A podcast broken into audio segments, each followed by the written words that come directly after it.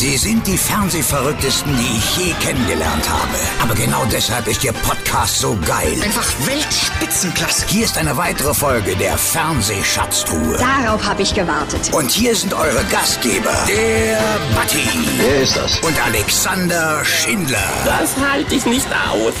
Guck, guck, guck, guck, ruft's aus dem Podcast-Player oder Smartphone oder ja, über was auch immer ihr uns hört. Herzlich willkommen zur Fernsehschatztruhe am Samstag und herzlich willkommen Frank, hallo. Hallöchen, guten Abend, guten Morgen, guten Tag, Servus, Grüß Gott, Moin und willkommen zur neuesten Ausgabe eures Lieblingspodcasts. Herzlich willkommen zur Fernsehschatztruhe. Übrigens ein kleiner Hinweis, der Alex hat es ja immer schon mal wieder angedeutet, dass äh, in Kürze eine kleine Pause naht, denn wir müssen uns ja auch mal erholen von diesem wöchentlichen Podcast-Stress und das tun wir das Ganze ab Weihnachten. Also bis Weihnachten gibt's noch neue Folgen und insgesamt, heute ist ja Folge 37, äh, werden wir es auf 50 Folgen bringen, bevor wir dann in die Pause gehen. Und wenn ihr nachrechnet und sagt, na, 50 Folgen, das sind ja noch ein paar mehr als nur jede Woche eine. Lasst euch überraschen, eventuell haben wir da an den Adventswochenenden äh, oder auch an Weihnachten selber noch die ein oder andere Überraschung für euch. Und vielen Dank für die Kommentare, die uns mittlerweile auch erreichen. Auf YouTube, auf Facebook, ähm, auch per E-Mail. Ähm, wir freuen uns immer über Feedback und äh, auch über Gästewünsche. Gebt uns mal Bescheid, Bescheid, wem ihr denn gerne in der Fernsehschatztruhe hören möchtet. Unter anderem, vielleicht ist auch heute unser Gast dabei ähm, auf eurer Wunschliste. Frank, wen hast du denn heute im Gespräch? Er ist mir das erste Mal 1991 aufgefallen, als ich samstags mittags durchs Programm von RTL Plus gesäppt bin und feststellte, da gibt es eine Rockmusiksendung namens Ragazzi. Ragazzi gab es schon ein bisschen länger, den hieß davor schon Rapido. Ein weiteres Mal fiel er mir auf, als er in der Jury der Mini-Playback-Show saß. Vielen anderen von euch ist er bekannt geworden als äh, Moderator bei MTV. Doch was Ingo Schmoll mit den Sendungen Alles Nichts oder, Formel 1 der Musiksendung und dem WWF Club verbindet, und was er in all den Jahren später gemacht hat und auch heute noch macht, das erzählt er uns jetzt in der neuesten Ausgabe unserer kleinen Familienshow. Und jetzt geht's los. Wenn ihr Feedback oder Gästevorschläge habt, dann mailt uns doch einfach an. Mail at fernsehschatztruhe.de Ingo Schmoll ist deutscher Hörfunk, Fernsehmoderator und Musiker sowie Regisseur und Produzent.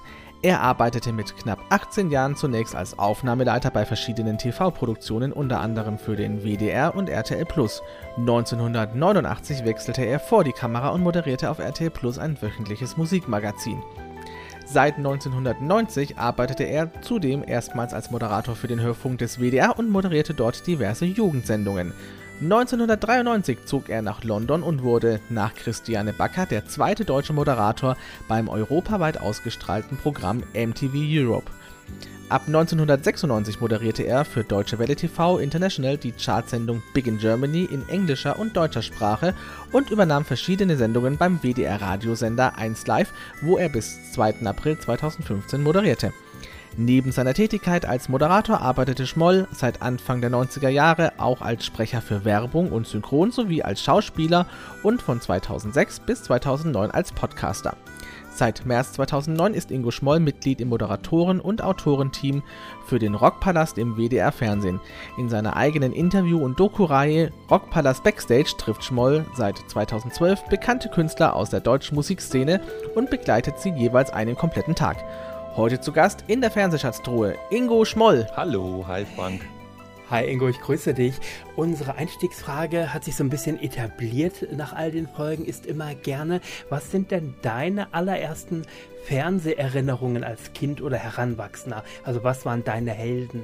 Damit würde ich mich ja schon outen, wie alt ich bin, aber mache ich okay. Also ich habe ich hab so Geschichten geguckt wie ähm, Wetten das mit Frank Elstner natürlich noch zu der Zeit oder ähm, auf Los geht's los mit Hans-Joachim Fuchsberger.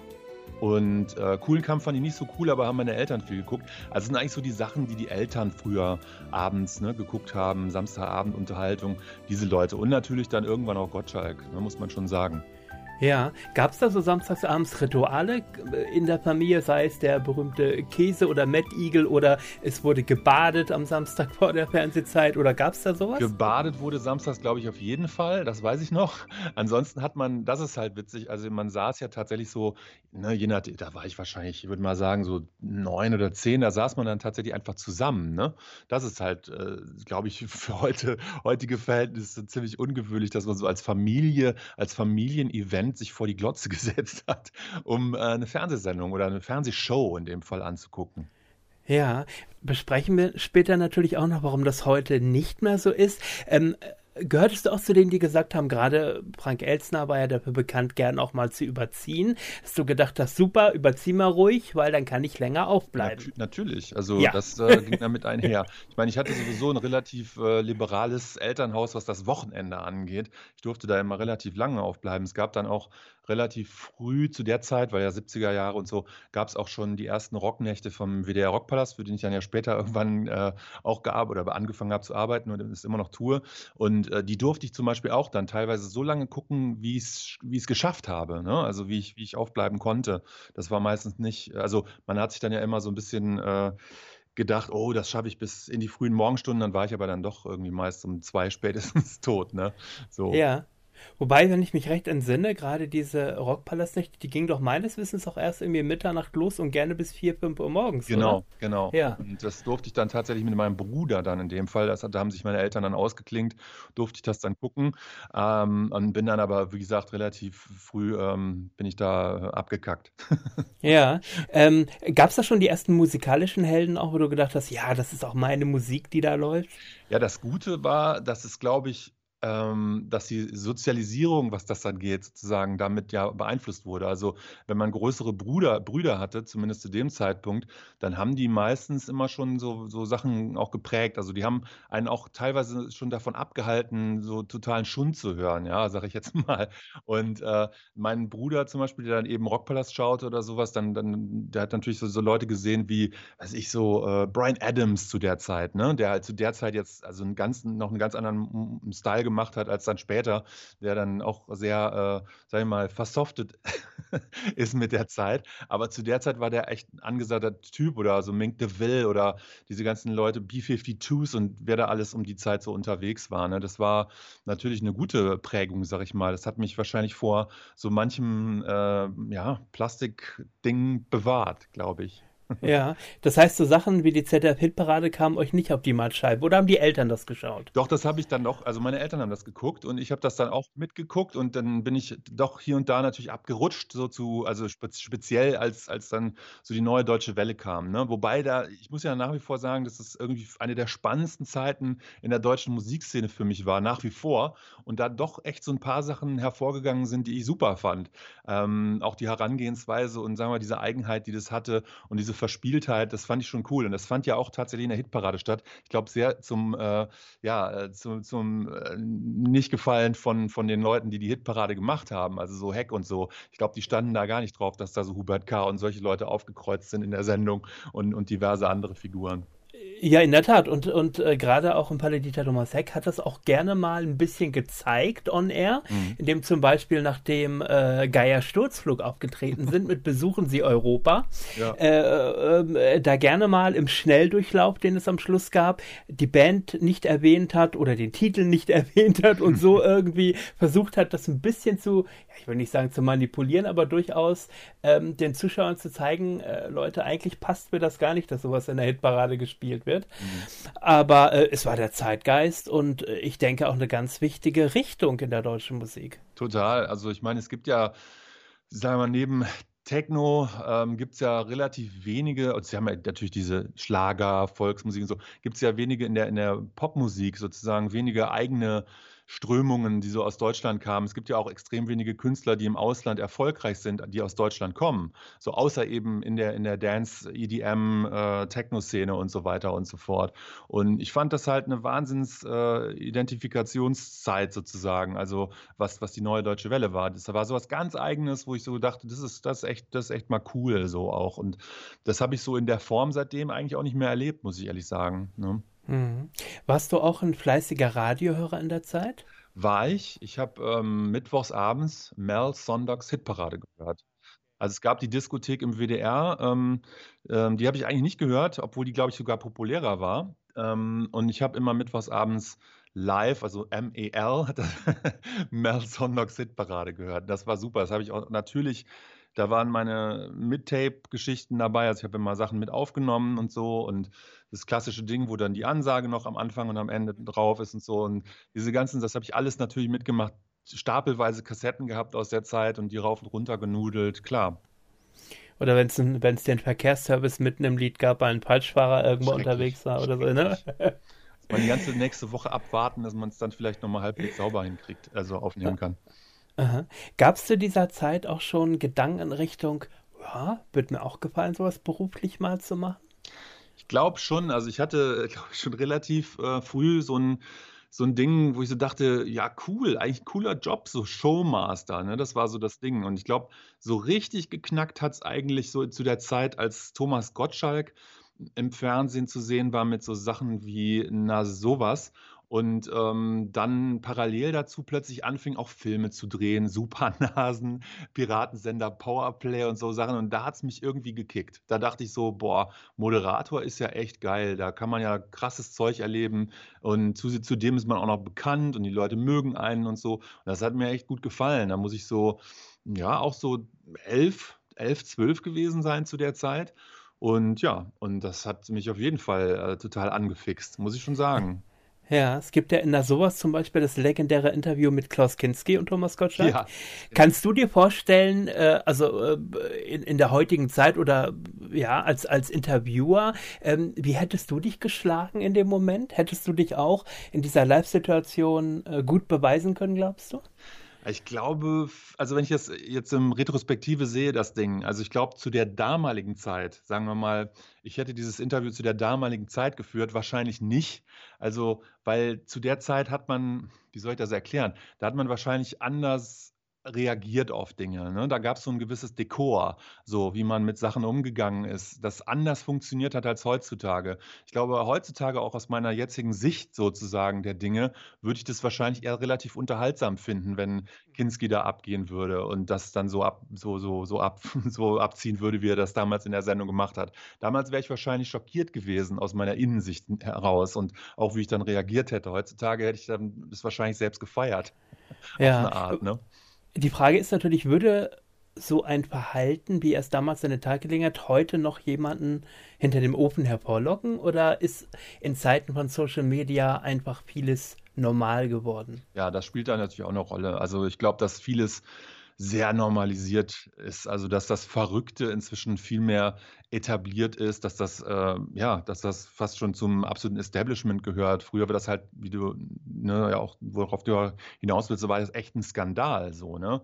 Wenn Leute so reagiert haben, vor einer Fernsehkamera auch noch, vor einem Millionenpublikum, was ja definitiv, definitiv noch viel größer war als das, was man heutzutage mit einer Fernsehsendung so abgreifen kann. Da gab es halt nur diese drei Programme und ähm, das äh, war eine ganz andere, ein ganz anderes Feeling, was darüber heutzutage, klar, dadurch, dass du einfach so eine Übersättigung hast an Programminhalten und jeder will sich toppen mit irgendeinem Skandal oder mit irgendeiner, ne, so, glaube ich auch, lockt es wahrscheinlich keinen mehr hinterm, hinterm Ofen vor. Also wenn das in der Form nochmal passieren würde, die Leute würden, würden höchstens drauf gucken, ein bisschen, weiß ich nicht, sich einen abgrinsen und denken, oh, schräger Typ, weißt du so. Mhm, ne? mhm.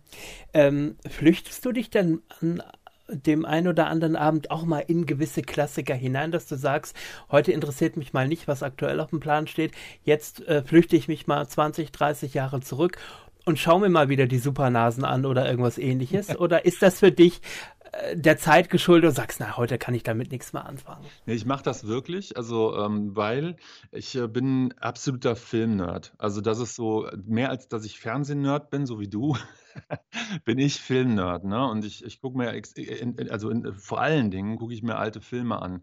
Also so wirklich super alte Schinken, ne? Ähm, weiß ich, Zehn Gebote oder irgendwie diese ganzen Cleopatra und dieses ganze Zeug. Oder ähm, ich gucke mich natürlich auch durch die Hitchcock-Streifen äh, durch und so. Und ich gucke mir aber eben auch so geile schräge Filme an, wie wir die hier in den 80er Jahren gemacht haben, sowas wie Supernasen oder so. Einfach dann so als Reminiszenz an meine eigene Kindheit, wo ich so denke, ich will das nochmal abgleichen mit dem Gefühl, was ich damals hatte, als ich das sah und heute. Und auch zu sehen, wie, fühl, ja, wie fühlt sich das heute an? Ne? Also wie äh, kommen diese Dialoge heute so rüber? Und das ist natürlich extrem lustig auch, ne? also wenn man sich das nochmal anschaut. Ähm, entdeckst du dann aber trotzdem äh, auch als Nerd, wie du dich bezeichnest, immer wieder auch neue Perlen? Oder ist es dann auch gerne das fünfte Mal Ben Hur oder das sechste Mal vom Winde verweht? Oder wie muss ich mir das vorstellen? Ich entdecke schon vieles äh, tolle Neue auch, aber man muss ja sagen, dass die Vergangenheit immer so die Gegenwart auch bestimmt. Das heißt, die haben das ja alle irgendwo gelernt. Ne? Also das, äh, die, das, das, das Erzählerische, äh, Bildsprache, Geschichten und all das, das wird ja im Großen und Ganzen, sag ich mal, immer nur wieder neu verwertet auf eine gewisse Art und Weise. Das heißt, es kommt irgendwo her und das interessiert mich auch. Also woher kommt die Bildsprache? Wer hat das als erstes erfunden?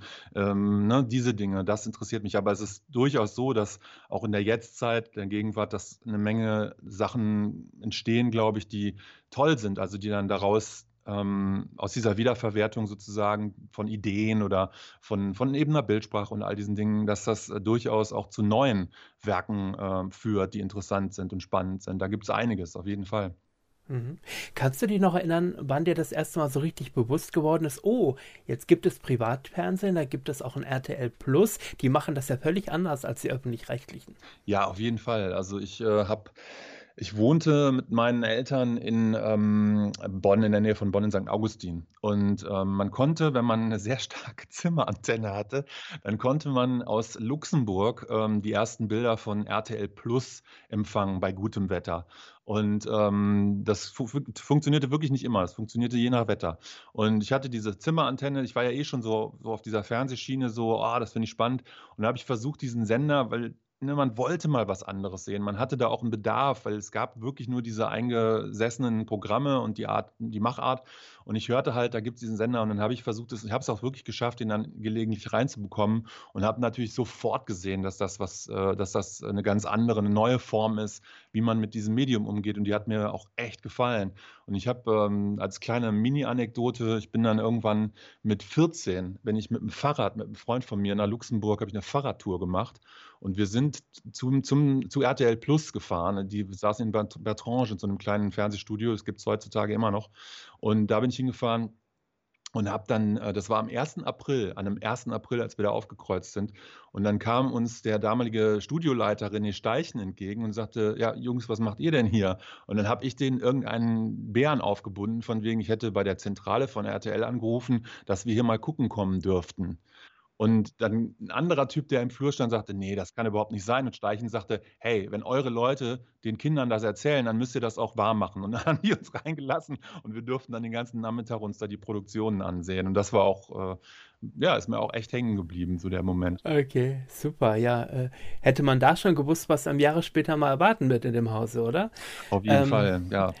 Aber war das wahrscheinlich auch so ein bisschen, ja, so das erste Mal so ein bisschen Angel auf, auswerfen und auch gedacht, ja, komm, jetzt habe ich vielleicht schon mal den ersten Fuß in der Tür. Ähm, mal gucken, was sich da die Jahre über noch ergeben könnte. Oder war das für dich einfach ein netter Nachmittag? Nee, also ich habe immer gehofft und mir gewünscht, dass ich da möglichst schnell, dass ich die Schule möglichst schnell zu Ende mache und dass ich dann ganz schnell in so einen Betrieb einsteigen kann. Das hat mich schon wirklich, wirklich gekriegt. So. Also das ähm, muss ich sagen. Und dann habe ich auch echt super früh, das, also diese Fernsehstudio-Besuche, die, die fanden schon zwei Jahre vorher sogar statt, weil ich habe äh, mit zwölf mein Vater arbeitete am Flughafen Köln-Bonn als Fernmeldetechniker und vor seiner Werkstatt parkten immer die Ü-Wagen vom Fernsehen, wenn Staatsempfänge waren, wenn der Papst kam, wenn irgendein Präsident ankam und so. Und der hat mich immer mitgenommen. Und ich bin als kleiner Junge eben in diese Ü-Wagen reingelaufen und habe mir das angeguckt und fand das ganz faszinierend. Und dann habe ich mit zwölf die Idee gehabt, ich schreibe an den WDR einfach mal einen Brief und sage, ich möchte auch mal im Studio zugucken, wie sowas geht. Und die fanden das irgendwie so, weiß ich nicht, nett von so einem Zwölfjährigen sowas zu bekommen. Es war damals die Redaktion von der äh, WDR-Sendung Hier und Heute, dass die mich eingeladen haben, dorthin zu kommen und mir das anzusehen. Und so ging das eigentlich los. Und die haben mich immer wieder mal eingeladen. Also ich durfte danach auch wiederkommen und so. Und die haben mich mal moderieren lassen, so eine Moderation mit zwölf und so. Das hat mich natürlich alles total abgeholt. So. Und da war ich infiziert, wenn du so willst. Und äh, daher wusste ich halt super früh, dass ich auf jeden Fall das machen möchte. Also was gut ist, weil ich hatte halt super früh einfach eine Vorstellung davon, was ich für einen Job machen möchte oder ne, in welche Richtung es gehen soll, was ja wahrscheinlich vielen Leuten nicht so geht. Und das war super, weil ich einfach total zielgerichtet dann einfach auch weiter meinen Weg so gegangen bin, wenn du so willst. Obwohl es die Möglichkeiten, die es dann in der Vielseitigkeit, die es heute gibt, die gab es natürlich damals nicht. Du hattest diese drei Kanäle und dann kam halt langsam, zwei Jahre, drei Jahre später kam das Privatfernsehen. Ne? Mhm. Waren die, fanden deine Eltern das auch cool, den Wunsch, oder haben die äh, so diesen üblichen Satz, Jungen lernen erstmal was Vernünftiges rausgehauen? Eigentlich, ich, also ich ich habe ja zwei ältere Geschwister und dadurch waren die einigen Kummer gewöhnt. Und äh, ich glaube, deswegen haben die mich einfach irgendwie machen lassen. Also ich hatte, ich hatte, glaube ich, von meinen Geschwistern, das ist ja oft so, dass der Dritte dann, äh, Zweite oder Dritte, immer mehr Freiheiten hat, ne, als der andere, als der davor. Und das war bei mir ganz genauso. Und deshalb, ich glaube, meine Eltern haben das schon eine Weile für eine Spinnerei gehalten, aber irgendwann haben sie gemerkt, so, nö, also der beschäftigt sich ja wirklich fast nur noch damit so und den interessiert das so sehr, da muss irgendwas passieren. Die Frage war halt zu der Zeit, was kann da überhaupt passieren, weil eigentlich brauchtest du für jeden Job, also von der Putzfrau bis was weiß ich im WDR, brauchtest du ein Studium abgeschlossenes ähm, und, und so und da hatte ich überhaupt keinen Bock drauf, so das wollte ich gar nicht machen. Ich wollte einfach arbeiten in, beim Fernsehen und musste mir dann eigentlich so einen Schleichweg suchen, wie ich mich da so und dann habe ich mir so alle möglichen Strategien und überlegt, wie ich es mache und so und bin letztendlich dann tatsächlich über ein Volontariat. Also erstmal ein Schul Schülerpraktikum bei einer Produktionsfirma in Köln, das war die Reves Film, äh, die den WWF-Club, was so eine, auch ja so eine frühe Showsendung ja, war. Ja, legendär. Mareike Amade, Jürgen von der Lippe, genau. Ganz genau. Bin ich da äh, reingeraten im, im, Schülerpraktikum und dann ähm, war das auch mein erster Job im Volontariat, Aufnahmeleitungsassistenz, Volontariat, weil meine Idee war, ich werde Aufnahmeleiter, dann werde ich äh, Produktionsassistent, dann werde ich Regieassistent und dann werde ich Regisseur. Das war eigentlich, das war eigentlich das, der tatsächlich äh, angestrebte Berufswunsch. Also vor der Kamera hast du dich gar nicht unbedingt gesehen zu der Zeit. Mm -mm, fand ich zwar cool, so, also fand ich natürlich super und ich glaube mal, also viele Leute, die so mit Fernsehen zu tun hatten zu der Zeit, äh, oder die, die das interessiert hat, die haben natürlich immer so ein bisschen dahin geschielt. Also das ist, äh, das ist, glaube ich, unvermeidlich. Also wenn du mit Fernsehen was zu tun hast und dieses, dieses so ein bisschen dieses Show-Gehen so drin hast, dann äh, glaube ich schon, dass man sich so fragt vermutlich, ah, wäre das nicht auch was für mich? Das könnte ich, es ist ja auch immer dieses Ding, was heutzutage man oft hört, ey, das könnte ich aber auch, weißt du so. Und heutzutage ist der Unterschied, dass es viele dann auch einfach machen, weil es geht, ne? Und äh, ja, aber so war das, so war das für mich auch. Ich habe das so ein bisschen mir angeguckt, dachte, es ist aber eigentlich unerreichbar. Habe mir aber trotzdem irgendwie eine Menge Sachen so an, abgeguckt, sag ich mal, so nach dem Motto, wenn ich das mal machen würde, dann würde ich es wahrscheinlich so und so machen. Also zum Beispiel in Richtung Gottschalk oder dann später, was ich super cool fand, war bei, bei, bei in der, also in der ARD gab es ja Formel 1, zum Beispiel mit Ingolf Lück, damals die Musiksendung. Und den fand ich grandios, weil da war ich dann auch ein bisschen älter. Da ging es so in die rebellischere Phase rein, die Pubertät. Und das war genau die Kerbe. Ne? So. Und dann dachte ich so, ja, das so in der Form, das würde ich dann auch so machen, wenn ich sowas machen würde. Habe mich aber, wie gesagt, äh, habe mir gedacht, das ist nicht der Weg. Eigentlich, eigentlich willst du Regisseur werden und äh, geh, mal, geh mal diesen Weg. So. Und dann kam eben zufällig alles anders. Ja, und aber war die Formel 1 nicht zu mainstreamig? Ich meine, wenn wir, wir reden gleich natürlich auch noch über, über Ragazzi, aber ähm, ich meine, dort kam die damals noch Top 75 vor. Dort gab es deutschen Schlager auf einmal. Es gab Modern Talking. Äh, Wäre das trotzdem was für dich gewesen? Ja, weil äh, das war ja zu der, also zu der, das, eigentlich wurde das schlimmer, also wurde das später etwas schlimmer. Ähm, und zur Lückzeit war das ja so, dass da immer wieder auch echt geile Acts aufkreuzen. Auch zur Formel 1 hat es mich irgendwann mal mit einem, wir hatten so ein, so ein Schülerferien, hatten wir so ein Tremper-Monatsticket, so nannte sich das von der Bahn. Da konnte man durch Deutschland fahren. Dann sind wir, ich, ich und ein Kumpel von mir nach München zur, auf die Bavaria gefahren und haben uns da reingeschlichen zur Formel 1-Aufzeichnung mit Ingolf Lück. Und da standen, und das war mich, für mich auch das totale Aha-Erlebnis, standen die Ramones plötzlich im Studio und haben Playback einen Song aufgezeichnet. Und solche Acts fanden da ja auch statt. Und das Coole war bei Lück, dass er natürlich, wenn dann zwangsläufig, dadurch, dass sie die Charts abgebildet haben, eben Schlager-Acts oder sowas zu Gast waren, die hat er ja immer echt aufs Korn genommen. Ne? Also und auch Modern Talking, ne? also unvergesslich den Moment, als er die, als er die parodiert hat, ne? und solche Sachen. Das hat er ja komplett, und das hat mir natürlich extrem gefallen, ne? dass er halt damit so umgeht, sag ich mal, wie ich das auch empfinde, wenn du so willst. Mhm. Dann war der nächste Schritt ähm, zur RTL Plus und da hast du auch erstmal hinter den Kulissen gearbeitet, oder? Da war ich Aufnahmeleiter, genau. Das war so die absolute Anfangszeit, als die nach Köln kam.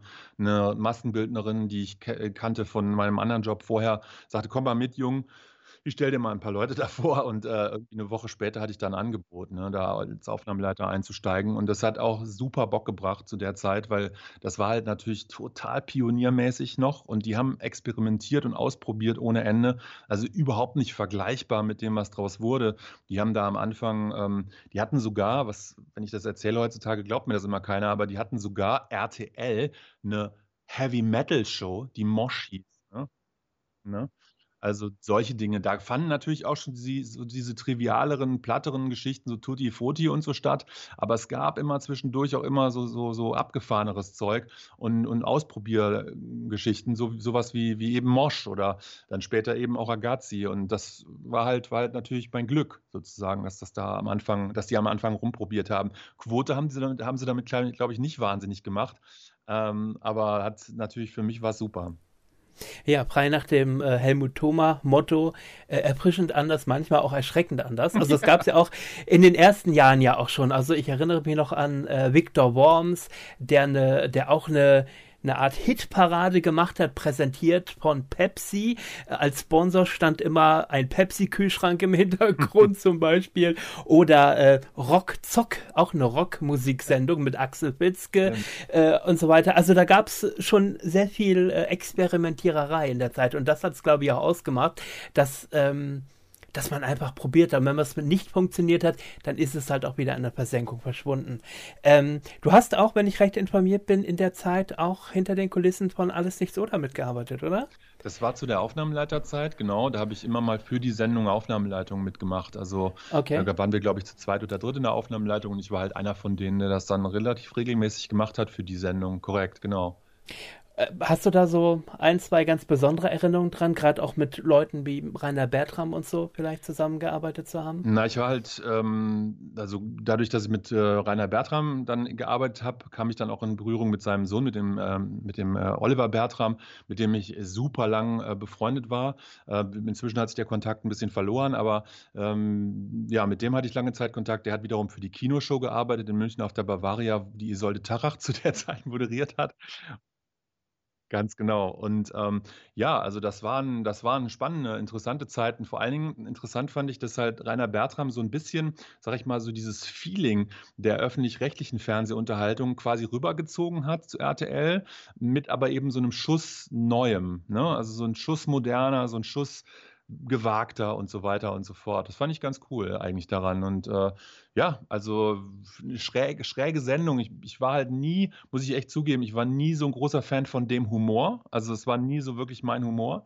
Aber ich kann das durchaus äh, äh, respektieren, so dass das halt was, sagen wir mal, für die Zeit anderes war oder dass man, und ich mag den Balder zum Beispiel auch persönlich gern. Ich kenne den halt und mag den und mag die Hella auch. Also das sind eigentlich Leute, denen ich echt gerne begegne. Es sind angenehme Zeitgenossen in dieser ganzen Szene, sag ich jetzt mal. Aber mein persönlicher Humor war es halt nie. Ne? Mhm.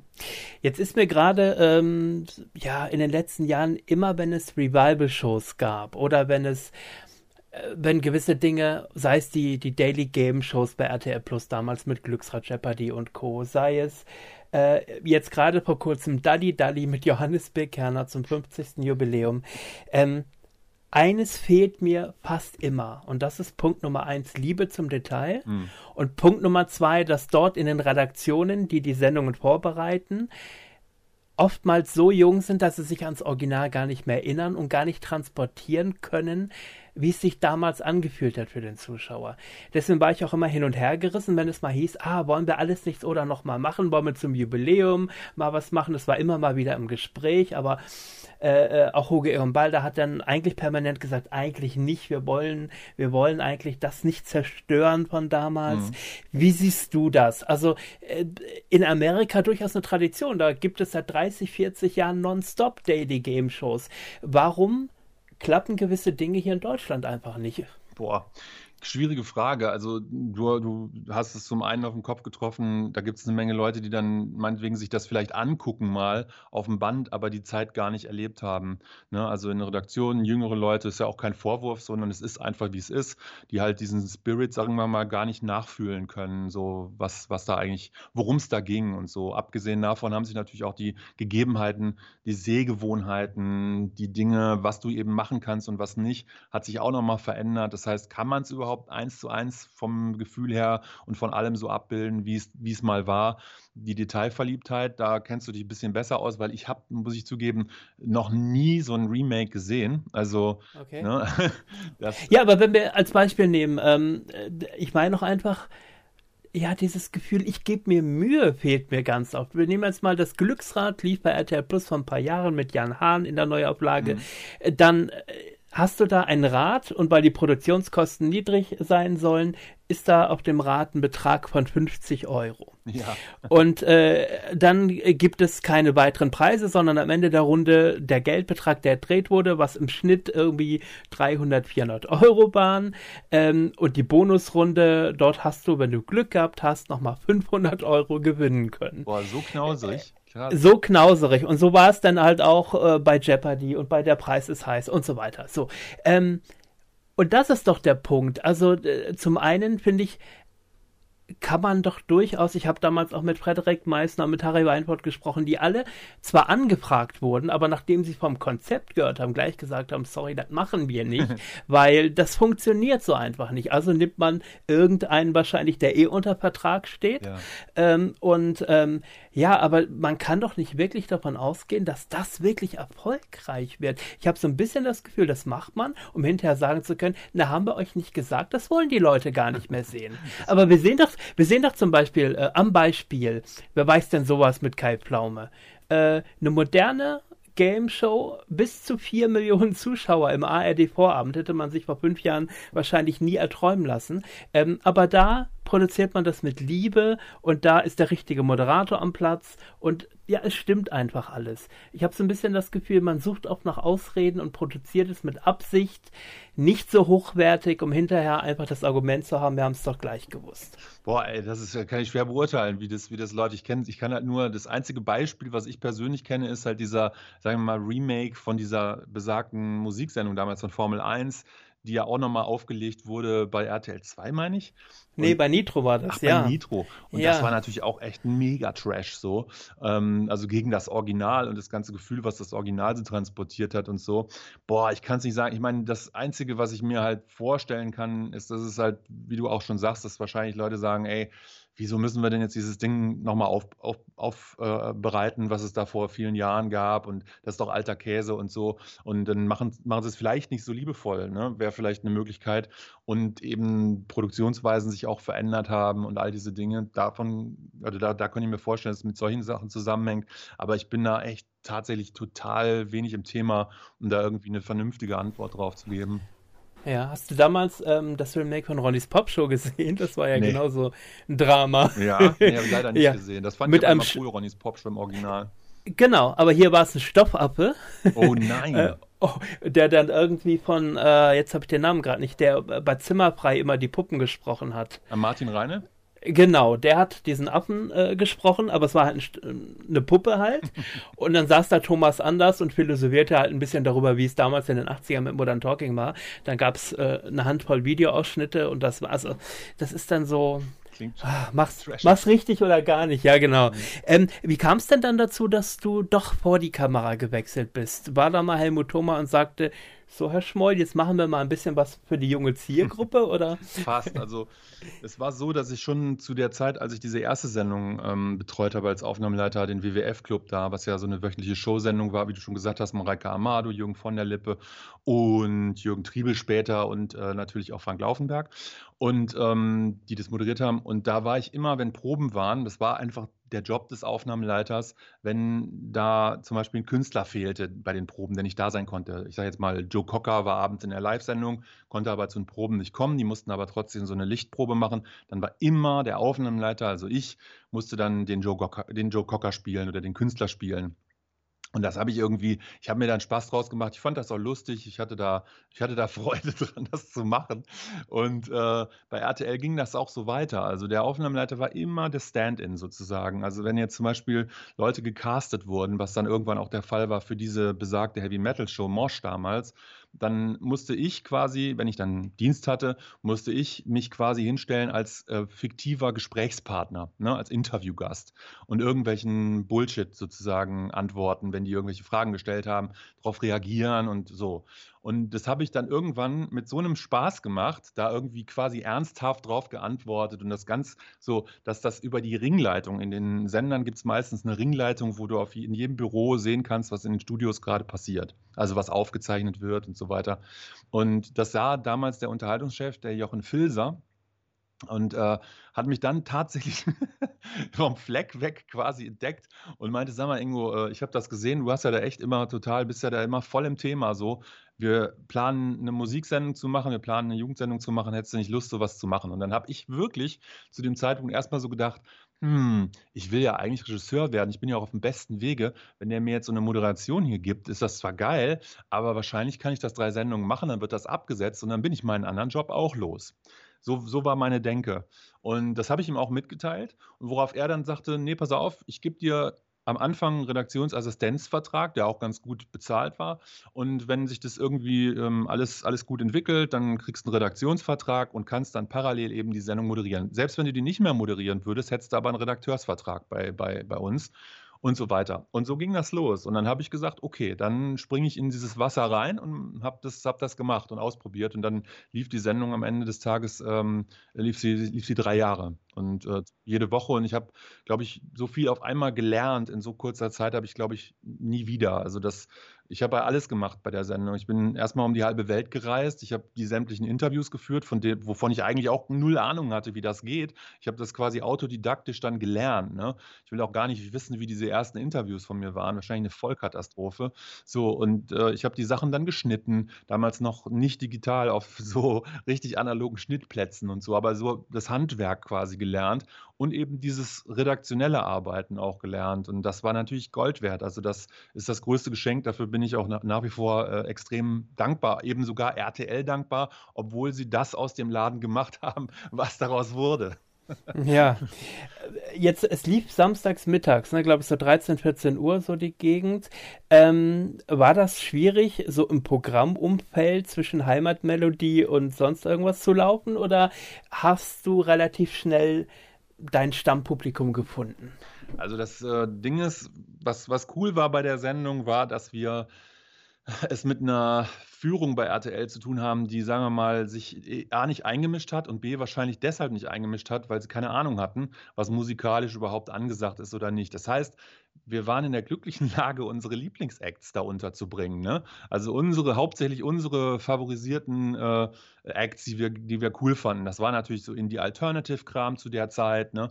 Und äh, das, das, das eben ganz, ganz stark zu featuren in der, in der Sendung. Und es hat uns niemand reingeredet. Das führte aber auf der anderen Seite dazu, dass es eigentlich ein Nischenprogramm war, was eben in diesem RTL-Ding, was sich ja natürlich quotenorientiert äh, entwickeln sollte, eigentlich nicht wirklich funktioniert hat, würde ich jetzt auch im Nachhinein sagen. Es war quotenmäßig immer eher überschaubar und es stürzte dann auch wirklich, konntest es genau sehen, dass es immer zwischen den Programmen, die davor und danach liefen, immer abstürzte. Ne? Also was aber, glaube ich, so ein Symptom bei, bei, bei Musiksendungen zu der Zeit generell war. Es gab zu der Zeit auch immer noch Formel 1, also dann später mit einem anderen Moderator. Ich glaube, zu der Zeit, als ich ähm, Ragazzi gemacht habe, war das bei der ARD in der Formel 1 Kai Böcking, soweit ich weiß. Und auch das ging, sagen wir mal, nach und nach so den Bach runter. Musikprogramme im Fernsehen waren schon ab dem Moment einfach nicht mehr so das Ding. Und genau, und so hat das dann, äh, aber trotzdem haben sie uns machen lassen. Und das äh, rechne ich ihnen, also wer auch immer dann das alles entschieden hat, dass das so lange laufen konnte, natürlich hoch an. Ja. Weshalb gab es den Namenswechsel von Rapido zu Ragazzi? Es hatte lizenztechnische Gründe, weil am Anfang war Rapido eine adaptierte Produktion aus Frankreich. Also es gab eine Jugendmusiksendung, die echt toll war auch und die wir auch, glaube ich, überhaupt nicht inhaltlich erreicht haben am Anfang und auch vom ganzen Style her, äh, die hieß Rapido. Und ähm, die haben wir, da wurde am Anfang wurden da Lizenzen gekauft, dass man das übernimmt und auch teilweise Beiträge von denen am, am Anfang übernimmt, bevor wir dann angefangen haben, alles selber zu drehen und zu produzieren. Und äh, das, als das dann aufhörte und wir dann selber unsere Sachen machten, haben wir den Titel dann geändert in Ragazzi, sodass es immer noch halbwegs ähnlich klang. Ne? Okay. Ähm, war da, wie, wie kam es zum Ende? Hat man dann einfach irgendwann gesagt, die Quoten stimmen nicht mehr oder wollte man sich anders positionieren? Oder hast du gesagt, ich möchte meinen Weg einfach weitergehen? Nee, man hat uns da ganz einfach irgendwann natürlich geschasst so. Also das war aber, wie gesagt, auch total nachvollziehbar und berechtigt, würde ich sagen. Also das war, mich hat es eh, eh überrascht, dass das so ewig lange lief. Und ähm, man hat dann noch, oder wir haben dann noch so eine andere Geschichte kurz ausprobiert, ein paar Folgen aber nur, die hieß Edelhard. Das war vor Publikum auch so mit Musik Musik-Acts und ein bisschen Talk und so. Und eigentlich ganz nett gemacht, fand ich, und gut gemacht für die Zeit. Aber das hat überhaupt nicht funktioniert und danach war das dann auch gegessen. Ich habe dann zu der Zeit parallel irgendwann, oder es war, an, es war so, dass der, dass der, dass der Thomas, ähm, der Programmdirektor damals, Chef von RTL, der kam dann halt an und meinte so, ja, bleiben's da, wir finden da schon was Neues und so. Ich mache kann äh, bayerisch nicht, ich kann österreichisch nicht nachmachen, ich mache dann immer bayerisch nach. Auf jeden Fall äh, bleiben's, bleiben's mal da und so und äh, wir finden da was Neues. Und dann ähm, haben die mich erstmal sozusagen quasi geparkt ähm, indem sie mich zu den Holländern geschickt haben, ähm, die zu der Zeit relativ viel so John de Mol und so äh, schon angefangen haben, Sendungen zu produzieren. Und da durfte ich dann in so Sendungen wie Kollegen, Kollegen mit Linda de Mol oder äh, was denn da sonst noch? Da gab es noch, ja, Mini-Playback-Show natürlich, ne? das war auch zu der Zeit so ungefähr, durfte ich dann immer mal ähm, auftauchen, so als Außenreporter oder in der Mini-Playback-Show war ich Juror, da saß ich ein paar Folgen drin. Das wurde aber 8000 Mal wiederholt. Deshalb sprechen mich heute noch Leute auf diese Mini-Playback-Show an, ne? Weil das natürlich auch ein viel größeres Publikum hatte, als meine Sendung jemals hatte. Und er sagt, du warst doch damals in der Jury. Und, und die sind natürlich heute erwachsen und erinnern sich. Oder auch Künstler, die da, die da, die da, also von, ich weiß noch, so eine Tante von Broses, diesem ne, Popstars-Act, die kam mal und meinte, du hast mich mal bewertet in der Mini-Playback-Show. ne, solche Sachen. Und, äh, ja, ganz, Wobei ganz ich aber zugeben muss, ich habe gerade, und das war auch überhaupt nicht beabsichtigt, heute Vormittag, aber ich bin gerade dabei, ich muss das kurz erklären, ich habe von einem äh, von einem älteren Herrn den VHS-Nachlass übernommen. Okay. Und das sind fast 1000 Bänder. Ach, alles mit Aufnahmen zwischen Mitte der 80er und Mitte der 90er. Mhm. Aber alles akkurat beschriftet. Dann hat er Zeitungsartikel, die Fernsehzeitung ausgeschnitten, draufgeklebt. Total super. So. Und ich war jetzt ähm, hab gestern und heute die letzten beiden Kartons ausgepackt und sehe da Mini-Playback-Show draufstehend. und dachte mir, schau doch da mal rein, mal gucken, ob sich da um die ersten Folgen handelt. Und in der Tat, Staffel 2, das war dann äh, Herbst 91, ähm, da bist du aber auch in jeder Folge dabei gewesen. Also so wenig war es denn doch nicht, lieber Inko. Nee, also es waren tatsächlich, ich würde mal sagen, so, ich gefühlt im Nachhinein, ich kann es dir nicht genau sagen, ich würde mal sagen so zehn Folgen oder so und ähm, auch so ein bisschen verteilt, weil die haben die Jury immer so ein bisschen durchmischt. Dann kam mal eine andere Jury, dann waren wir wieder da und so und das waren schon einige Folgen. Das war auch sogar das war nicht, das war nicht diese Parkposition, von der ich gerade sprach. Das war sogar schon zu der Zeit, als ich meine Sendung bei RTL noch gemacht habe. Und der Gedanke dahinter war, glaube ich, von RTL-Seite aus, ey, wir setzen den da in die Jury rein, weil das ist unser Musiktyp, der hier so eine Musiksendung macht und können dann quasi so ein bisschen Cross-Promotion für sein recht schlecht laufendes äh, Musikprogramm machen, so nach dem Motto. Ne? So wird das, so wird die Denke gewesen sein. Und das hat mir aber dann in, der Folge quasi auch die, hat dann in der Folge dazu geführt, dass die Holländer mich kannten, also dass die Macher in Holland mich kannten, die Andy Moles und, und Johnny Moles und was nicht alles. Und dass die dann gesagt haben, ey, also als dann diese Musiksendung auslief, komm hier und mach, mach Kollegen, Kollegen, mach den Außenreporter, so wie bei Wetten, dass die Außenreportagen sind, so, ne? Mach das hier für uns. Und das habe ich dann eine ganze Weile gemacht und dann gedacht, dann kommt dann irgendwann was Neues bei RTL, kam aber irgendwie nichts, also kein konkretes neues Angebot so. Dann wechselte Thomas, der, wurde, der war dann nur noch Geschäftsführer, in Anführungszeichen nur noch, und Marc Konrad wurde Programmdirektor. Und mich beschlich so ein bisschen das Gefühl, dass dieses, ja, bleiben da, wir finden schon was Neues, dass das bei Marc Konrad nicht so im, im, im Hinterkopf war wie bei Thomas. So, und irgendwann bin ich dann mal zu Konrad gegangen und habe gesagt, so, Marc, wie sieht es denn aus? Und dann hat er gesagt, ja, wieso, wie sieht es aus? Ich hätte da jetzt nichts im Angebot. Und dann war mir klar, okay, die Zeit bei RTL ist eigentlich abgelaufen. Und im letzten Moment kam dann John de Mol, mit dem ich ja gearbeitet hatte in Holland, um die Ecke und hat dann Marc Konrad ähm, eine Sendung versucht zu verkaufen, die hieß Casino Royale, was in Holland auch so ein Riesenerfolg war, so eine Spieleshow und äh, hat gesagt, hier äh, Casino Royale, wir haben das jetzt mit zwei, drei Moderatoren, unter anderem, Achtung, Salvatore, den du garantiert auch noch kennst, so ein Hütchenspieler bei RTL, der da im Programm auftrat, äh, haben wir das ausprobiert, das hat nicht funktioniert, aber Ingo ist der Mann dafür. Ingo soll das machen. So. Und Marc Konrad dann quasi so ein bisschen Zähne knirschen, weil der, glaube ich, echt keinen Bock mehr auf mich hatte. Also, ja, okay. Aber dann wirklich, dann, dann mach das jetzt mit dem und wenn der es nicht ist, dann machen wir es gar nicht. So, und dann habe ich das Ding aber gar nicht gekannt. Ich kannte die Sendung nicht. Ich habe die nie gesehen. Und Johnny Moll hat das quasi so von vornherein veranschlagt, dass ich das mache. Und ich habe mir dann ähm, in der Redaktion, die das betreuen sollte in Köln, habe mir dann so eine Folge angeguckt und war vollkommen entsetzt. Weil da war ich so, boah, weiß ich nicht, 23, 22, 23 und das war überhaupt nicht, was ich machen wollte. Es war eine Spieleshow so im, im, im, im Frack ne? und äh, mit, keine Ahnung, also so, so, so mehr so Glücksrad-Style. Und das war nicht, wo ich hin wollte. Und ich habe das gesehen und habe dann auch unmittelbar abgesagt. Ich habe gesagt, das mache ich nicht mit dem Wissen im Hinterkopf, dass es dann wirklich vorbei ist bei RTL für mich. Also, dass das die letzte Chance quasi ist, da nochmal irgendwie was Neues an den Start zu bringen. Und auch John Demol wahrscheinlich erfreut sein wird, dass er dann die Sendung bei RTL gar nicht machen können wird, wenn ich ja. das absage. Und das war auch genau so. Es gab aber auch keinen Piloten oder irgendwas, ne? Nee, ich habe das nie gemacht. Okay. Ich habe das nie okay. ausprobiert, ich habe das nie. Ich habe das gesehen und war entsetzt, Frank. Also es war so. Es war halt was, was, war, was waren denn das für Spiele? Ging das schon in Richtung, sag ich mal, Mutproben aller 100.000 Mark, schon Glücksritter irgendwas? Nee, oder? gar nicht. Es war eigentlich, es war eigentlich so eine Casino-Spielshow, die halt so auf Fernsehen äh, umgemünzt war, also mit so Roulette und sowas, wenn ich mich recht erinnere, Kartengeschichten und so. Es war jetzt nichts Schlimmes in dem Sinne, dass es halt so was, sagen wir mal, Menschenverachtendes ist oder war. Äh, ähm, nur der Style und all das, was damit irgendwie einherging, das war ich einfach mit 22, 23 nicht. Ich habe mich nicht gesehen in einem, in einem Frack. Weißt du, ich war irgendwie aus einer Indie-Alternative Musikshow gerade irgendwie raus und dann, weißt du, und das höchste der Gefühle war bei den Holländern auf irgendwelchen Kränen zu stehen und äh, irgendwelche Leute vom Kran zu stoßen, vom Bungee-Seil. Das hat noch gerade so gepasst, weißt du, da war die Schnittmenge noch passend. Aber bei dem Ding, das war einfach so weit raus, dass ich da gesagt habe, das kann ich nicht machen. Und mit dem Wissen, ich bin de facto, wenn ich das jetzt absage, arbeitslos. Und das war wirklich so. Ich habe dann einfach radikal gesagt, ich mache das nicht.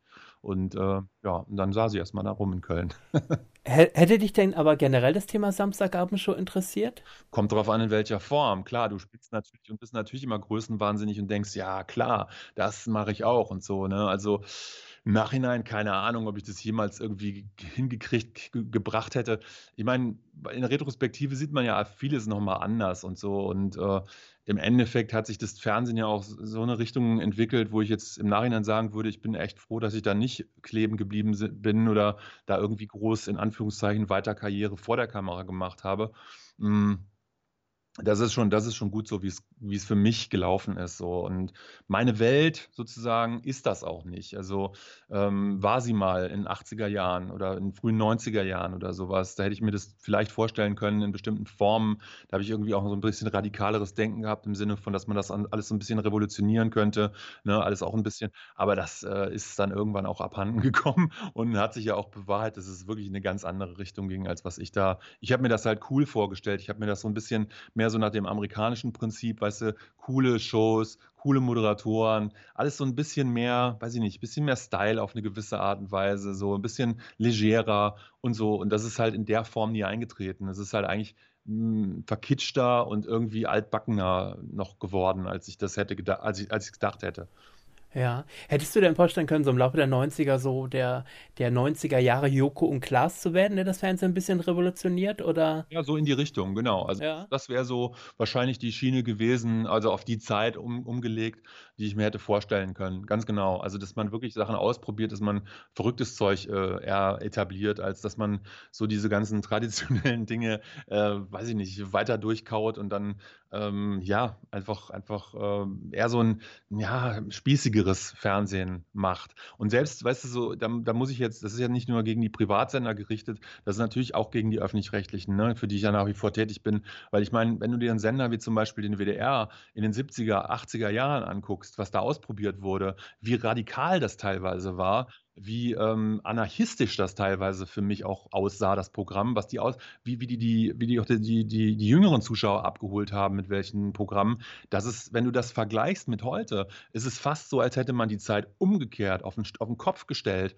Also ich finde das Programm natürlich, ist natürlich auch ausgerichtet auf ein älteres Publikum heutzutage, aber ähm, ja, und so, so sieht es aber natürlich auch aus. Also es ist fast das Gegenteil von dem, was es zu der Zeit damals war, was ich halt für sehr modern und sehr fortschrittlich und sehr gewagt hielt. Ja, und vor allem frage ich mich, was ist in den letzten 10, 15 Jahren mit der Nachwuchsförderung passiert? Denn gerade die Dritten waren doch immer sehr bekannt dafür, Dinge auszuprobieren. Ein Harald Schmidt, der erst im BDR stattgefunden hat, bevor es ins Erste ging. Oder äh, ja, äh, Sendungen, die einfach mal probiert wurden in den dritten Programmen. Mhm. Sie wurden erfolgreich und sind ins Erste gegangen. Oder wir haben gerade schon gesagt, das ZDF, ob das Ronnys Popshow war, ob das äh, die Formel 1 in der ARD war, ob es Jugendmagazine wie Mosquito, ja, legendär äh, in der ARD waren. Dinge, wo man heute sagt, eigentlich seid ihr doch gar, gar kein richtiges Vollprogramm mehr, denn ihr bedient doch gar nicht die Leute von, keine Ahnung, 5 bis 95. Nee, das ist schon so. Also das, das sehe ich ähnlich. Also da gibt es auf jeden Fall Defizite, die es auszugleichen gilt, meines Erachtens. Aber zu deiner Nachwuchsgeschichte, die du gerade schon angedeutet hast, mh, da kann ich sagen, klar, also es hat sich natürlich einfach dadurch, dass dann irgendwann YouTube und Co. dazu kamen, alles sehr verschoben, sag ich mal. Auf der anderen Seite hast du dann das Problem, dass diese Star-Moderatoren der Vorzeit, so 70er, 80er Jahre und so weiter und so fort, dass sie das hat dazu geführt, dass die, die haben eine Wahnsinnsmacht gehabt. Ne? Also das waren ja wirklich Programmmacher ne? und die auch extreme Entscheidungsgewalt hatten und so, was man sich wirklich überhaupt nicht mehr vorstellen kann, teilweise heute, bis auf wenige Aufna Ausnahmen. Und das sind meistens auch die Überbleibsel aus dieser Zeit, wie Jauch und Co.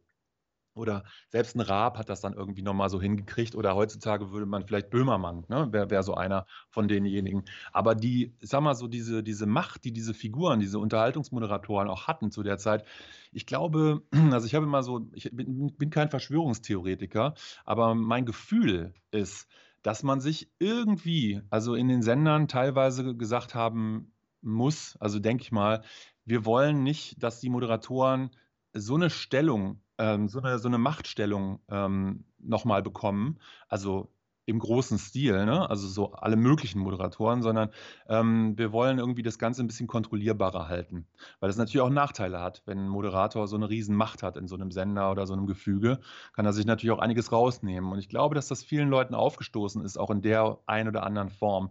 Mein Gefühl ist, dass da eine gewisse Kleinhalterei auch stattfindet, wo es geht. Ne? Also ich hatte jetzt zum Beispiel auch ähm, ohne da jetzt irgendwie spezielle Stellen zu nennen oder sowas, ich hatte jetzt auch an vielen Orten nicht so das Gefühl, dass man sagt, oh geil, das ist jetzt, der macht das, der macht das und das jetzt, wir fördern das jetzt mal. Oder wir, ne, wir, wir stellen uns hinter denen und sagen, hier noch ein bisschen mehr und noch ein bisschen geiler und noch ein bisschen. So war das nie. Es war eigentlich immer ein Kampf, eigentlich so, dass das, das, ja, den, die, die Anke äh, die Antje Lewald, ist eine Schauspielerin, die sagt ähm, das auch immer über die, über die Schauspielerei. Ähm, die sagt so, also selbst wenn du so ganz große Projekte machst, die hatte, glaube ich, mal so einen fetten ähm, Film mit einem äh, amerikanischen Regisseur oder so, also ich kann jetzt auch Quatsch erzählen, auf jeden Fall irgendein großes Projekt. Sie sagte, die Nachhaltigkeit davon ist in Deutschland nicht gegeben. Du fängst eigentlich immer wieder von vorne an. So. Und das ist halt, glaube ich, ein Unterschied zum Beispiel zum, sage ich mal, amerikanischen oder englischen oder wie auch immer Markt, wo ich das Gefühl habe, man entdeckt da so ein Talent und fördert das dann. Und äh, da stellen sich dann ein paar Leute oder ein paar Gewerke dahinter und sagen, hier, das ist der Typ, das ist das Ding, wir wollen, dass das nach vorne kommt. Und das ist hier nicht so. Also hier ist es wirklich ein ewiger Kampf. Und dann gibt es halt so Leute wie zum Beispiel Jan Böhmermann, mit dem ich sogar damals das, die Diskussion hatte. Wir hatten mal eine Aktion zusammen, wo wir uns äh, getroffen haben. Und wo ich noch gesagt habe, ey, so eine Nummer, so eine Erfolgsgeschichte wie Gottschalk, ich kann mir nicht vorstellen, dass das hier in der Form nochmal so stattfindet, wo er mir widersprochen hat und gesagt hat, nee, nee, das geht. Und äh, er ist der beste Beweis dafür, dass es sozusagen geht. Ne? Und ähm, das ist aber wirklich mit einem echten Kampf verbunden. Also du musst es so krass wollen. Und dieses, dieses Kleinhalten von, ähm, von Moderatoren, von On-Air-Leuten oder sowas, das ist schon eine ziemlich gegenwärtige Sache, die ich definitiv auch immer wieder gespürt habe, ohne wie gesagt sagen zu wollen, wo jetzt genau, wie jetzt genau, weil das ist irgendwie auch ein bisschen unfair, weil ich denen letztendlich bin ich ja auch immer allen Institutionen, für die ich arbeiten durfte, dankbar auf eine Art. Du entwickelst dich da immer auch ein Stück weiter und so, ne? sei es nur für dich selber sei es auch ohne großes Zutun von denen. Aber ähm, das, ist, das ist eine Sache, die definitiv so ist. Also es geht da sehr oft um Austauschbarkeit, also dass sie halt eben dieses Machtding, was halt Moderatoren der Vorzeit hatten, nicht unterstützen wollen, sondern lieber sagen, nee, äh, wenn wir keinen Bock mehr auf den haben, weil uns die, weil er, was weiß ich, weil er entweder zu viel Geld verlangt oder irgendwie zu große Ansprüche stellt oder Ideen hat, die uns nicht passen, dann wird er ausgetauscht und da kräht dann aber auch keiner danach. Da sagt dann nicht wie früher, wenn dann irgendwie, glaubt Mel Sondog oder irgendein Moderator rausgeschmissen wird, wo es dann 80.000 äh, Zuschriften gibt oder sowas, so, ne? Das findet halt in der Form oder fand dann irgendwann so nicht mehr statt. Man hat dafür gesorgt, dass das nicht mehr stattfindet, wenn du mich fragst. Das ist meine Einschätzung. ja, sich also auch nicht so abhängig zu machen vom, vom Produkt und vom Moderator. Genau, genau. Was aber, was, aber den, was aber den Nachteil hat, entschuldige, dass ich das noch anfüge, was natürlich den Nachteil hat, dass die Identifikationsfiguren immer weniger werden. Also, ne, dass du hast halt irgendwie in den Sendern, ich sag jetzt mal, Boah, keine Ahnung. Ich, ich bleibe mal bei meinem, bei meinem Haus- und Hofsender, für den ich nach wie vor tätig bin, der WDR. Also, wie viele Leute fallen dir da jetzt als Identifikationsfiguren ein, die dort irgendwelche Sendungen moderieren? Wirkliche Identifikationsfiguren im Style und in der Größe und in der, in der Wichtigkeit und in der Bedeutung, wie jetzt, keine Ahnung, das in den 70er, 80er Jahren der Fall war. Ne? Also, da wird es eng. Da wird es eng. Ne? Und das ist, ähm, ist, ist überall, glaube ich, so. Also, oder an vielen Stellen so. Ich sage mal so, einige Sender, also da muss man wieder bei, bei den Privaten sagen, sind sie schlauer.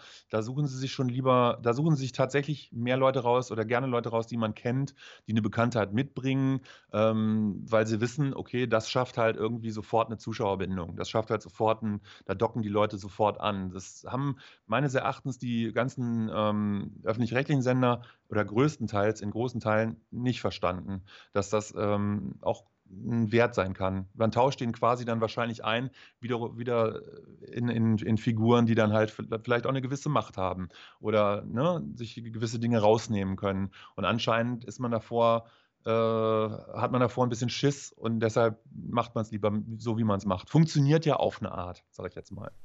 Hm.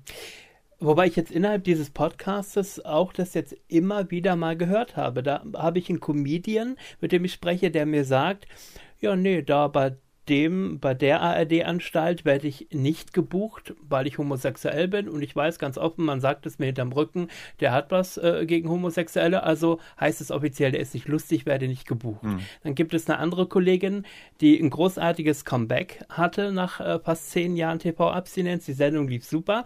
Der Programmchef hat gewechselt und man kriegt einen Anruf, du übrigens, die Staffel wird dann nicht verlängert, geht mit einem anderen Moderator weiter und man erfährt aber hinten, äh, hintenrum, ähm, ne, der mochte die einfach nicht. Also der hat schon immer was gegen die gehabt und mochte die auch nie on air sehen, also hat man ihr die Sendung weggenommen. Mhm. Ähm, Und das sind, ja, also das ist jetzt wohl auch kein Einzelfänomen. Das, äh, ja, ja weiß so. nicht, ob man so pauschal sagen kann, das ist halt in den Medien so, aber mhm. äh, es scheint ein wenig so. Ja, es ist natürlich auch immer mit persönlichen, ähm, persönlichen Vorlieben verknüpft, Geschmäckern, Vorlieben und so. Und natürlich lassen sich dann gewisse Redakteure oder Entscheider vermutlich auch da, lassen sich da aus, sozusagen. Warte mal kurz. so. mal kurz husten. kleiner, kleiner Frosch im Hals nach der ganzen Quatscherei. Ja, also ich glaube, dass ich, ich glaube, dass ich bestimmte ähm, Redakteure, Entscheider vermutlich einfach auch geschmacklich, äh, gesch Entschuldigung, ich glaube, dass sich verm vermutlich Entscheider, Redakteure geschmäcklerisch da ähm, hier und da mit Sicherheit auch ähm, verwirklichen. Ne? Das, was dann mal schlecht oder gut ausgehen kann für bestimmte Personen. Und äh, ehrlich gesagt, ich wollte mich halt zum Beispiel davon auch irgendwann nicht mehr abhängig machen. So. Also mich hat das dann irgendwann so abgefuckt, ehrlich gesagt, dass das halt der Fall ist, weil ich bin jetzt auch keine Figur, so die, sagen wir mal, in dieses stromlinienförmige deutsche Fernsehen sich da eingliedern wollte oder hätte können. Ich habe auch nichts gesehen irgendwann mehr, wo ich so dachte, uh, das ist jetzt das Ding. Ich habe halt in, in, in London ja dann noch zweieinhalb Jahre MTV moderiert, als es englischsprachig war, als VJ, als, erst, als erster männlicher Deutscher. Ähm, neben, weil Christiane Backer war die erste Deutsche und ich war dann der erste männliche. Und auf Englisch und so. Und es war für ganz Europa. Und es war wirklich ein fettes Projekt und ein fettes Ding irgendwie, was ich da noch mal so gelandet habe zu der Zeit, Mitte der 90er. Aber das hat eben auch keine Fortsetzung gefunden im Sinne von, da gibt es was Adäquates, wo ich mich jetzt im deutschen Fernsehen, wenn ich jetzt wieder zurückkehre aus London, darauf wohlfühlen würde. Da kamen Angebote, ne? Da kam irgendwie so eine, eine Sportsendung, wo es, glaube ich, da ging es um Baseball oder sowas. Da kamen irgendwie verschiedene andere Sachen. Aber es war alles nicht, also es ist so wie, wie ein Zenit erreicht mit dem, was man selber so machen möchte und wie, wie sich was anfühlen sollte. Und äh, das war, war wirklich schwierig nach MTV da überhaupt wieder anzudocken. Ich habe dann für Deutsche Welle TV noch so eine, auf Englisch und Deutsch so eine Musiksendung gemacht, äh, eine Weile, ein paar Jahre. Dann habe ich bei 1 Live angefangen, beim Radio und habe dann da 18 Jahre irgendwie moderiert. Das war auch alles cool und das waren, waren nur Dinge, die passten dann so, ne? Aber so dieses, wie gesagt, dieses ins deutsche Fernsehprogramm so stromlinienförmig einzutauchen und da reinzupassen, das ist mir nie gelungen. Und ich habe mich aber auch irgendwie immer davor gesträubt. So, das war so eine Mischung aus beidem, würde ich sagen. Mhm. Was glaubst du, warum ist gerade in Deutschland das oftmals so, dass hier dieses extreme Schubladendenken existiert? Das klingt auch für mich so ein bisschen nach der MTV-Zeit nach, du warst so der deutsche MTVler mhm. ähm, und ähm, hattest da so ein bisschen auch vielleicht den Stempel weg oder wurdest in diese Schublade gedrückt. Ähm, aber das hört man ja immer wieder aus dem Schauspielfach, aus dem Moderationsfach.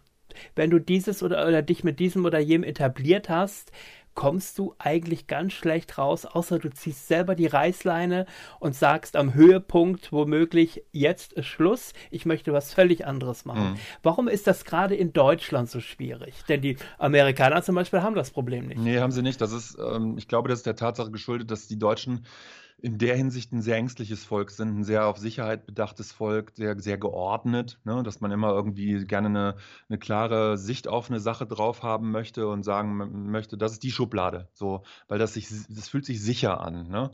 Und das, das zieht sich vom Publikum bis zu den Machern durch. Also ähm, du hast halt, es ist halt deshalb die Adaptionen, die es ja auch gab von, von Tausenden von Programmen, die im Ausland erfolgreich sind, das sind ja, wie gesagt, das sind Adaptionen. Das ist ja keine, keine Eigenerfindung meistens, sondern das sind Dinge, die irgendwo schon funktioniert haben. Auch da wieder das Sicherheitsdenken. Ne? Wir, wir denken uns nichts an, Eigenes aus, wir adaptieren lieber. Und das haben wir hier ja auch im ganz, ganz großen Stil so betrieben. Ne? So, und äh, das ist ein Sicherheitsding, wenn du mich fragst. Also ist von mein, mein Gefühl. Und ich glaube, mein, mein Verhängnis gewissermaßen, wobei ich das gar nicht so, so benennen möchte, weil ich fühle mich mit dem, was ich mache, heutzutage umso wohler. Aber mein Verhängnis im Sinne von Fernsehmoderatoren, Figur im deutschen Fernsehen war, glaube ich, dass ich sehr wenig greifbar war. Ne? Also, dass ich mich nicht irgendwie eben dann dazu bekannt habe, ich mache jetzt hier, keine Ahnung, Game-Shows oder äh, ich will jetzt nur das und das und so und so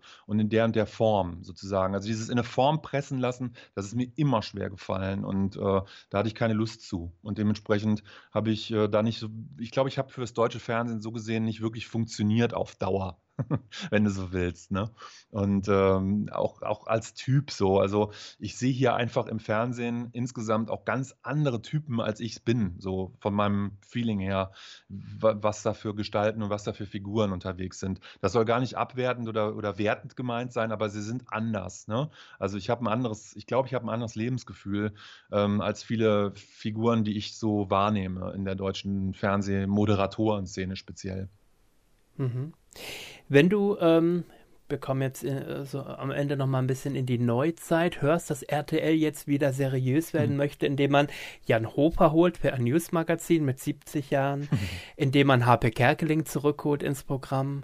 Ähm, was glaubst du, wo will man hin? Will man wirklich dieser, sag ich mal, diese Trash-Vergangenheit der letzten 10, 15 Jahre, 20 Jahre, will man das hinter sich lassen und wirklich einen Neubeginn wagen? Oder ist das nur ein bisschen, ja, man so wie man sein Zimmer vielleicht mal umstreicht oder umdekoriert, äh, so ein bisschen halbherzig? Oder glaubst du wirklich daran, dass sie es ernst meinen? Ich glaube, dass das alles taktische Entscheidungen sind. Also ich glaube, dass das nicht geschmäcklerisch ist. ist. Ich glaube auch nicht, dass es inhaltlich ist, im Sinne von so, jetzt müssen wir aber mal so und so, weil das ist ja jetzt mal eine gute, eine gute Sache sozusagen, aus idealistischen Gründen sozusagen, sondern ich glaube, dass es alles taktische Entscheidungen sind und die hängen wahrscheinlich in der Jetztzeit damit zusammen, dass den öffentlich-rechtlichen Fernsehen Fernseh, äh, dass den, dass den äh, privaten Fernsehsendern auch ähm, das junge Publikum halt wie verrückt wegbricht. Und äh, man versteht, dass das Fernsehpublikum, was tatsächlich normales lineares Fernsehen konsumiert, einfach älter ist, dass das halt die älteren Generationen sind, die das gucken. Also was macht man? Da holt man ein paar Figuren rüber, da sind wir wieder beim Thema Identifikationsfiguren, holt man ein paar Figuren rüber, die man halt etabliert, bereits kennt, Jan Hofer und so weiter und so fort. Und das ist eine für mich rein taktische Entscheidung. Da ist kein Idealismus dahinter, da ist auch keiner, der dann sagt, boah, wir haben jetzt endlich erkannt, wir haben drei Jahrzehnte haben wir eigentlich echt eine Menge Trash abgeliefert, mehr Culpa. Wir müssen jetzt endlich mal seriös werden. Das glaube ich einfach nicht. So, das hängt, das sind wirtschaftliche Entscheidungen. Man muss das halt immer, wenn man, ich finde, Follow the money, ne? Sagt man immer so in so, bei so Kriminalgeschichten oder sowas. Und so ist das beim Fernsehen auch ähm, oder in den Medien. Wenn man das so ein bisschen beobachtet, was wie funktioniert, unter welchen Umständen, warum ein Sender so eine, so eine Entscheidung trifft, was, was zu machen, hat das oft wirtschaftliche Gründe, ne, die dahinter stecken. Und das ist hier garantiert nicht anders. Sind wir sonst vielleicht auch, was das Ausprobieren angeht, ich meine, wir erinnern uns jetzt vor ein paar Wochen an Promis unter Palmen und so weiter. Oh sind wir da, sind wir da eventuell auch an einer Grenze, wo Sender erkennen, wir können gar nicht mehr weiter, wir können nicht noch mehr provozieren, wir sind da schon an einer absoluten Grenze angelangt ähm, und merken vielleicht auch, dass das Publikum wieder ein bisschen mehr, ein bisschen mehr viel gut Fernsehen möchte. Ähm, ist das eine Einsicht oder glaubst du, nee, ach, diese Trash-Geschichten, die wird es auch die nächsten zehn Jahre noch weiterhin geben? Die wird es wahrscheinlich auch weiterhin geben, weil es äh, die Nischen immer gibt mh, von Leuten, die das geil finden und die das gerne haben möchten. Und solange wird es das auch geben, eben wieder wirtschaftliches Ding sozusagen, was dahinter steckt. Klar, ist eine Menge ausgereizt, ganz klar, was äh, nochmal dadurch ähm, mit ähm, ja, nochmal stärker ist, dass, dass, dass, dass, dass, äh, dass YouTube und Co. halt dazu gekommen sind, dass du halt heutzutage einfach da auch eine Wahnsinnsauswahl an äh, On-Demand, du kannst dir sofort angucken, Dingen hast, die oder Insta oder was auch immer, die halt, äh, die man halt so von der Kamera abziehen kann und machen kann. Insofern die Besonderheit oder das, das, das, das, das Abgefahrene, was es vielleicht eine Weile war, ist es dann ja in der Form vielleicht auch nicht. Also geht es wieder darum, ein Unterscheidungsmerkmal vielleicht zu finden. Wenn das in so eine Richtung geht, wie du sagst, dass es halt wieder ein bisschen mehr so viel gut und ein bisschen seriöser wird. Ich habe da nichts gegen. Ich finde das eine nette, eine gute Erscheinung wahrscheinlich. Ähm, eine gute Sache. Ich finde es Grund, grundsätzlich muss ich eh sagen, also ähm, was mich eben wahrscheinlich auch ziemlich abgefuckt hat an diesen ganzen Privatsender-Aktionen der letzten Jahrzehnte, ist halt einfach eine, da kommen wir aber auch ein ganz anderes Thema, ist halt einfach eine gesell gesellschaftliche Verantwortung. Und ich finde, dass das halt so missachtet wurde oder so vollkommen ignoriert wurde an den meisten Stellen ähm, inhaltlich das, äh, das, das, das kann ich halt, das konnte ich halt nie für gut heißen, sozusagen. Und ich finde viele Entwicklungen und wie sich gesellschaftlich Dinge entwickeln und so, es hängt immer auch mit einer Medienlandschaft zusammen. Es hängt immer auch damit zusammen, was für Inhalte man nach draußen pustet, sozusagen, ähm, woran sich Menschen orientieren und so, weil Menschen suchen ja immer irgendeine Orientierung an irgendwelchen Dingen und das ist äh, nun mal auch blöderweise das Fernsehen, so, das war es zumindest für, für sehr lange Zeit.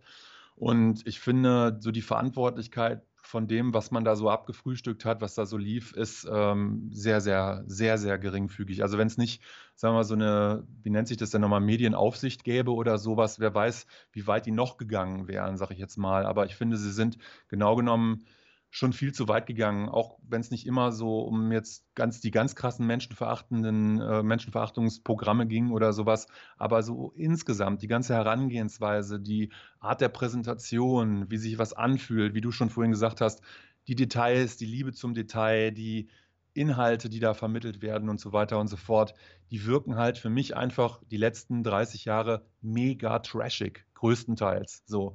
Und äh, das kann nicht gut sein. Das kann für keine Gesellschaft gut sein, das ähm, so zu adaptieren, sozusagen eine komplette Vorbildfunktion auszulassen und die Leute einfach zu verblöden. Ja? Oliver Kalkofe hat das immer so schön gesagt, die Sender haben die Leute dumm gesendet. Und ich finde, das ist natürlich eine sehr überspitzte Darstellung, aber irgendwo ist da wirklich was dran. So, wenn du dir auch die gesellschaftliche Entwicklung anguckst der letzten 30 Jahre, ne, da hat sich schon einiges sehr, sehr, sehr stark verändert verändert. Und ich behaupte, dass das Fernsehen da mit Sicherheit auch eine Mitverantwortung für trägt oder die Medien sozusagen eine Mitverantwortung für tragen.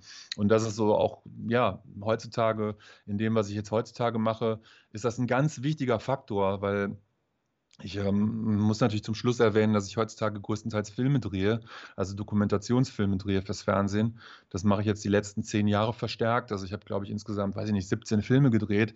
Und ähm, das ist immer wirklich, also von meiner persönlichen Seite aus, mein Hauptaugenmerk, dass das inhaltlich ähm, hochwertige Sachen sind, dass das halt Dinge sind, die eine Geschichte erzählen und die halt nicht auf Effekt setzen, sondern die tatsächlich ähm, eine Geschichte erzählen, die halt ernst gemeint sind, sozusagen, die halt den Zuschauer auch ernst nehmen in dem, was ich denen zeige, was ich versuche zu zeigen und so weiter. Das ist mir persönlich total wichtig und ich habe einfach das Gefühl, dass ich das in der Moderatorenfunktion ähm, im größeren Stil im deutschen Fernsehen nicht konnte. So, und äh, das aber durchaus in diesen Filmen, die ja auch Nische sind, die jetzt auch nicht irgendwie ein Millionenpublikum abgreifen, aber trotzdem eine ganze Menge Leute, dass, äh, dass das äh, da geht. Recht hast du, recht hast du. Am Ende als letzte Frage würde ich gerne noch wissen, was wünschst du dem deutschen Fernsehen für die nächsten Jahre? Und ähm, eventuell auch in Bezug auf dich, also sprich, was würdest du dir auch für dich wünschen in Bezug aufs Fernsehen der nächsten Jahre? Gibt es da so ein, zwei Wünsche oder Vorstellungen, die du da hast? Also ich finde halt die Entwicklung oder ich fände eine Entwicklung tatsächlich wieder mehr ins Inhaltliche und ins, sagen wir mal, gewissermaßen auch idealistischere Denken so und ins vorbildhaftere Denken fände ich nicht schlecht. Das würde ich mir wünschen, das würde ich dem deutschen Fernsehen wünschen, eine gewisse Kompetenz auch wieder darzustellen. Ne? Dass man, das gilt auch für die öffentlich-rechtlichen selbstverständlich, die sich das ja eigentlich auf die Fahne geschrieben haben, aber eben auch oft abgeguckt haben bei Privaten und so weiter und so fort, was dann auch zu Verdünnung führte, sage ich jetzt mal, zu inflationären Sachen führte. Ich hoffe, dass das abnimmt. Ich hoffe, dass das Fernsehen, wenn sich wirklich als Institution wieder es als ernstzunehmende Institution wieder mehr bemerkbar macht, dass es halt eine Kompetenz ausstrahlt, sowas wie, ich sage jetzt mal über, übergreifend gedacht, so wie, wie so eine Tagesschau, weißt du? Nur so auf, auf mehr Programme äh, übertragen, auf mehr Inhalt übertragen sozusagen, der da stattfindet. Das wäre, glaube ich, auch so eine der wenigen Möglichkeiten, das am Leben zu halten, weil es sonst, sonst wirklich komplett ablösbar ist durch alles andere, was im Netz stattfindet. Ne? Also ähm, da, du brauchst sozusagen das Fernsehprogramm in der Form dann gar nicht, wenn du sowieso das alles auch anderswo äh, im Netz jederzeit bekommen kannst. Ne? Und äh, deshalb, man muss sich da halt klar unterscheiden, glaube ich. Man muss halt lernen, sich wieder klar zu unterscheiden und eine Kompetenz zu sein in bestimmten Dingen, die halt so ein YouTube-Kanal eben vielleicht nicht sein kann. Ne? So. Und ähm, das würde ich dem deutschen Fernsehen sozusagen wünschen, Glaube ich, dass das passiert? Nee. Weil dafür ist mir irgendwie so die, die, keine Ahnung, dafür ist mir sozusagen, sind mir die Menschen gewissermaßen zu Fehler, also so, so, zu fehlbar. Ne? Also im Sinne von, was, mit was für Motiven man an, an welche Dinge herangeht, die meistens eben nicht, ja, ja, nicht idealistisch, sondern dann doch sehr gewinnorientiert und sehr schnelllebig im Sinne von, kann ich da schnell eine Mark mitmachen? Also Mark übertrieben, Mark sind wir damals in den 70er, 80er, nein, einen eine, ein Euro mitmachen. und ähm, genau, so. Das, glaube ich, ist halt immer dann doch so der vorherrschende oder das ist dann doch immer so das vorherrschende Motiv gewissermaßen, ne, womit man dann ähm, operiert. Das ist schwierig. Also es ist eh eine wahnsinnig schwierige Zeit. Du kriegst ja auch im Moment mit, ne? Alles Cancel Culture, alles, äh, du bist halt ganz schnell mit irgendwelchen Sachen äh, abgemeldet, ne? wenn du irgendwie einen falschen Move machst und so weiter und so fort.